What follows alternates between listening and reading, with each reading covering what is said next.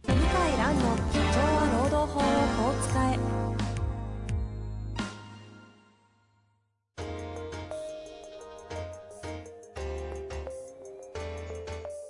法律の下で展開されるビジネスの世界ポッドキャスト「社長は労働法をこう使えば」弁護士の向井蘭が経営者の立場に立って経営者が知っておくべき労働法の基礎だけでなくビジネスに関する法律の問題を分かりやすく解説します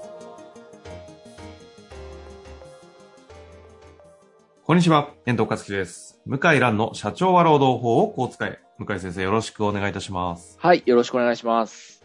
さあ、今週は前、前回ね、あの、ワクチン後の話とかをさせていただいたんですけども、まあその後、もうお元気ですかね。はい、大丈夫です。ということで、今元気日はいつも通り質問に参りたいと思いますが、行っちゃってよろしいですかなはい、お願いします。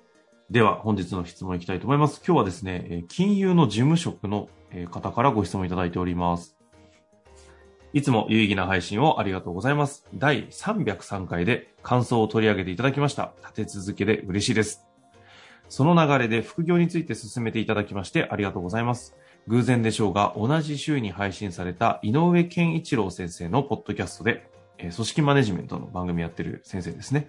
副業が取り上げられており、中年サラリーマンにとっても副業を考えることは当たり前のことですね。出向転籍よりも理想は副業を助走として自らの選択で新たな職に就くこと就くことだと思います。自分を棚卸しして新たなことに取り組むことにチャレンジする意味での副業にチャレンジしたいと思いました。向井先生のおっしゃる通り、無償で始めるのは精神的にも取り組みやす取り組みやすいのです。えー、取り込みやすいかもしれません。大変参考になりました。これからも元気になれる配信をよろしくお願いいたします。という、まあ、半分感想ですかね、これは。いただきまあ、したそうが。ですね。でも、あの、本当にありがたいですね。こんな感想いただくなんてありがたいです。ええそんな中でせっかくなんで副業をね、テーマにちょっとお話ししていきますが、前回303回は実はあの出向や転籍がある会社があ事ー実上終身雇用ではないのかというはい話はいをしたんですけども、はい。はい。副業ね、そうですね。副業。副業はやっぱりやった方がいいですよね。いきなりすいかそこから来ますうか。ん。うん、ですか。やった方がいいと思います。はい。だ何を選ぶかですよね、問題はうね。ん。うん。まあ、よくは、うん。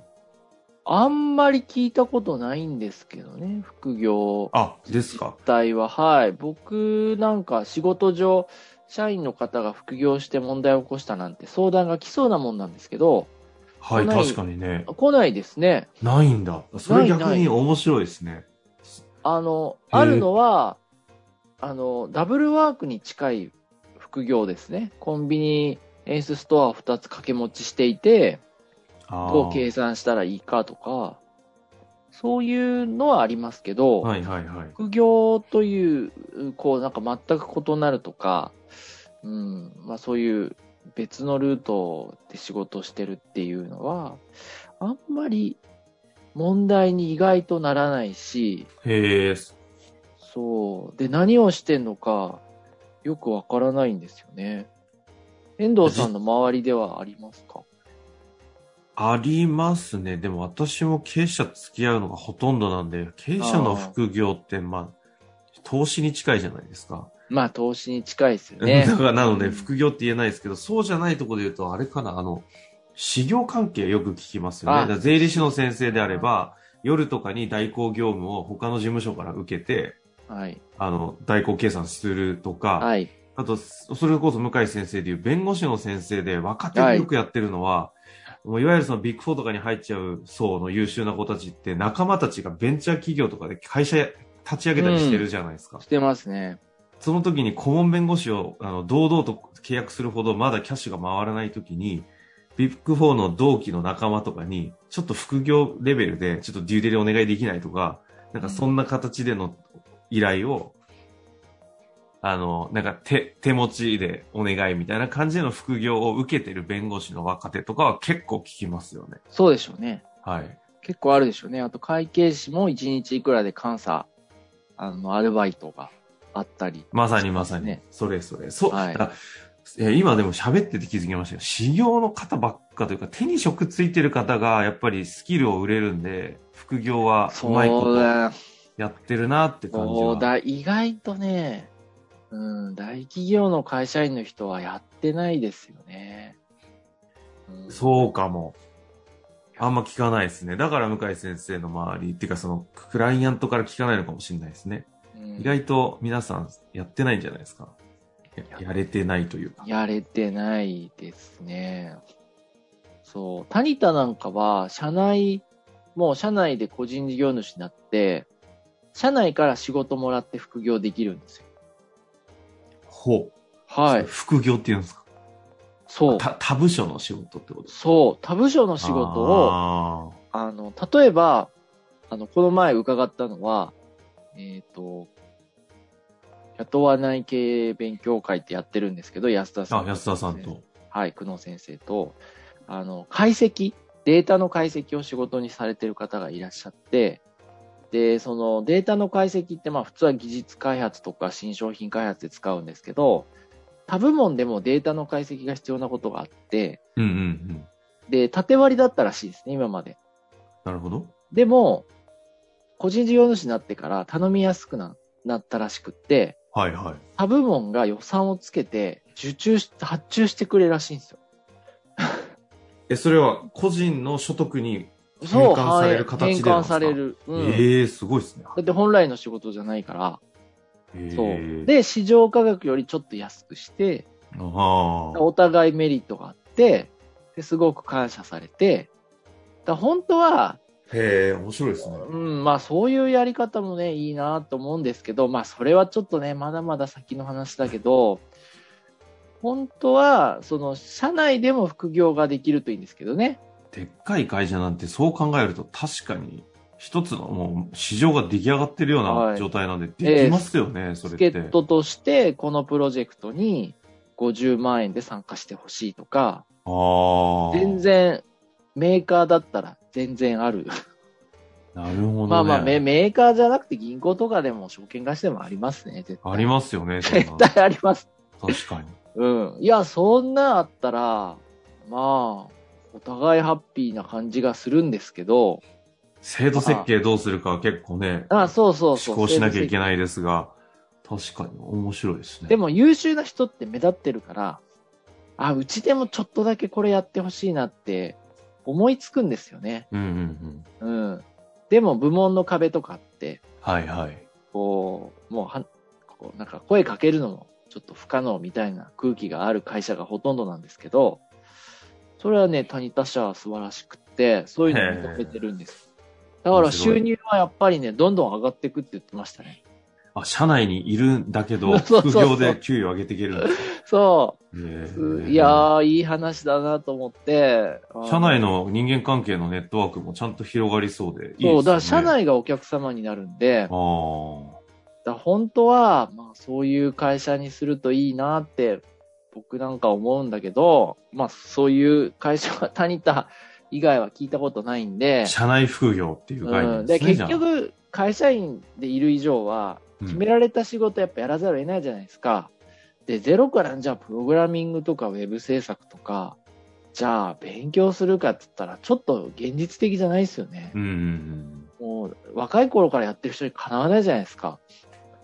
やっぱ今やってる仕事の延長で受けられるように、そういうし、でもいずれなると思うんですよね。70歳雇用が義務化されると、65歳でフリーランスになる人増えるんで、ああ、そうですね。確かに。ええ必然的にってことですね。はい。社内で、あの、財務計画を30万で受けますとか、うんうんうん。全然増えると思うんですよ。で僕はその方が健全ないい、まあ、社会かなと思いますけどね。なるほどね。あの、逆にどうなんですかあの、さっき、ふ経営者の副業的なニュアンスで、あの経営話者のはあえて、あえてふ膨らませませんでしたけど。あああ、経営者の副業やった方がいいって、まあ、やや安田さんが最初言ってたんですけど、あやっぱりあの、社長になればなるほど、実務をやらなくなるじゃないですか。僕だったらね、やっぱりあの、裁判、どんどんやらなくなるんですよね。ああー、なる、やっぱそうなん、そうですよね。の、んもうい、事実、事実上行けなくなっちゃう。はいはいはい。公演とか、まあ、あの、他の仕事で行けなくなっちゃって、若手弁護士が行くことがどんどん増えるわけですよね。そう。だそういった時に、うーん、まあ、あえて、一人でやってみるとかね。最後。 おう忘れないように。経営者の副業のニュアンスでそっちですか現場をやってみる方のニュアンスですかあの、二つあって、現場をやってみるっていうのと、あとは、あの、全く別の仕事。僕で言ったら中国事業みたいに、あー全然法律も違うし、資格も関係ない仕事を、上海行ってた時の。そう、やってみると、まあ、まあ、いかに自分が狭い世界で生きてたかは少なくともわかりますよね。なるほどね。ううん。んもう、いろいろ勉強になりましたね。まあ、なんかけ経営者の副業って言い方っていうよりも、それ自し自体が経営者の仕事な感じを、あえてちょっといい感じに表現するとって感じですかねそう。それ。あの、やっぱ凡人は、あの、普通に毎日暮らしてると変われないので、うん。社長がやっぱり変わらない、成長しないと、会社は伸びないじゃないですうんか。うんうん。だから自分で積極的に副業とか、新規事業やらないと、普通は少しずつこう会社縮まっていくような気しますけどね。なるほどね。うん。あー芸能人も、芸能人もそんな感じですよね。あなのんかよなよくなんは俳優とか声優とか、お笑い芸人の人もやってますよ。あの、小説書いたり、すかあー映画作ったり、大河、大河に頑張って出てみたい。あ、出てみたりね。うんそう。だから、あ無意識にやってんだと思います。ずっとお笑いバラエティばっかりやってる人少ないじゃないですか。確かに有名な人ね。軸決めて、あの、ちょっとある芸能人なんで、ぐじゃあ名前はちょっとあれ伏せますけど、あの、いみんな、皆さん知ってる方で、今、今結構新しい取り組みにチャレンジしてる方のマネジメントの方が言ってたんですけど、おその、タレントのコンセプトの軸だけは決めて、そこに派生してそれが結果反映するだろう新しい、全く関係ない仕事は積極的にやらせていくみたいな話してたので、ああ、やっなぱんかね。近しい話ですね。でしょうね。後ろの人が考えてあげてるかもしれませんね。まあ、という感じですかね。そうです副ね。業。いやいや、はなかなか副業多角的に出ました。最後に副業。えっと、法的には今のところやっぱり現実問題としては意外と労働法上問題に上がってきてないというのが来てない。今のところの。今のところ。まあまあじゃあぜひまたいろいろ話が出てきたタイミングでもっとね増えていくでしょうから問題とか起きてそうくでするねかもしれませんので、はいその時はぜひ、あと皆さんもね、リスナーの方でこういうことが起きちゃったとかあればぜひシェアしていただきたいなと思いますのではい。お待ちしております。はい。向井先生、ありがとうございました。ありがとうございました。本日の番組はいかがでしたか番組では向井蘭への質問を受け付けております。ウェブ検索で向井ロームネットと入力し、検索結果に出てくるオフィシャルウェブサイトにアクセス。その中のポッドキャストのバナーから質問フォームにご入力ください。たくさんのご応募お待ちしております。